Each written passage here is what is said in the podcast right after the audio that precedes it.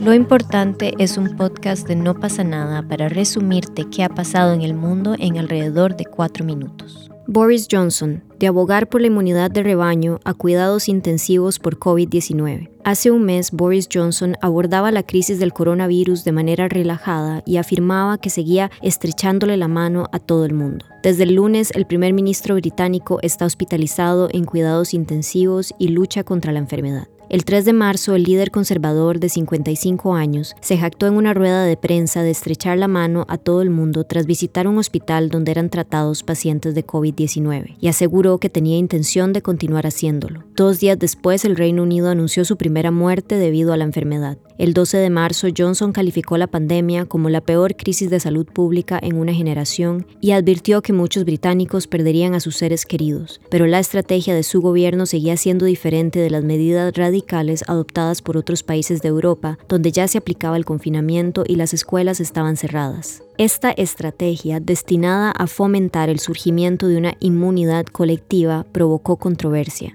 Ante la multiplicación de las críticas y especialmente a raíz de un alarmante estudio científico que decía que habrían 250.000 muertes si no se tomaban medidas de distanciamiento social, el gobierno de Johnson empezó a cambiar el rumbo. Cuatro días después, Johnson tomó a todos por sorpresa cuando anunció que había dado positivo al COVID-19. Aseguró que sus síntomas eran leves y pese a aislarse en su apartamento en Downing Street, siguió trabajando. El primer ministro fue hospitalizado como medida de precaución debido a la persistencia de sus síntomas, fiebre en particular, este lunes. 24 horas después fue trasladado a la unidad de cuidados intensivos de un hospital del centro de Londres debido a la degradación de su estado de salud. El gobierno español de izquierda quiere acelerar la creación de un ingreso mínimo vital para apoyar a las personas que se han quedado sin recursos a causa de la pandemia del COVID-19 y existe un consenso muy amplio sobre la medida, aunque por supuesto hay variadas opiniones. Vamos a hacerlo lo antes posible, prometió el domingo en el canal de televisión La Sexta la ministra de Economía Nadia Calviño. El programa del gobierno de coalición formado por los socialistas y la izquierda radical de Podemos ya mencionaba la creación de un ingreso mínimo vital. El objetivo ahora es hacer de él un instrumento útil en esta situación transitoria del coronavirus y que luego se quede ya para siempre, sea un elemento estructural,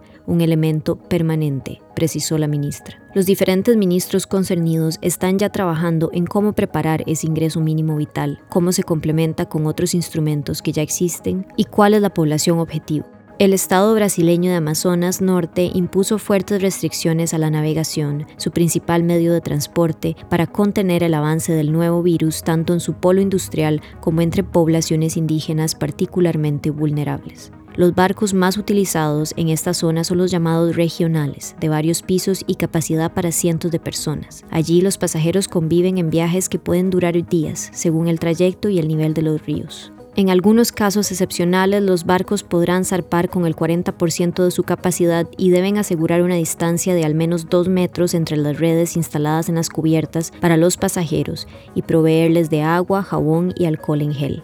Pero las restricciones aíslan a muchas localidades que no tienen otro medio para llegar a la ciudad. En Amazonas, el 85% del transporte de cargas y pasajeros se realiza por vía fluvial. Autoridades estadounidenses hallaron el lunes el cuerpo de la sobrina nieta de John F. Kennedy, desaparecida cuatro días antes cuando iba en canoa junto a su hijo pequeño, informaron medios estadounidenses. Maeve Kennedy McKean, de 40 años, y su hijo Gideon, de 8, desaparecieron el jueves mientras navegaban en canoa por la bahía de Chesapeake, cerca de Washington, en la costa este de Estados Unidos. El suceso es un nuevo impacto para la conocida familia estadounidense, golpeada varias veces por la tragedia desde el asesinato en 1963 del presidente demócrata John Fitzgerald Kennedy. Estas fueron las noticias más importantes a esta hora. Yo soy Luisa, para No pasa nada, nos escuchamos mañana.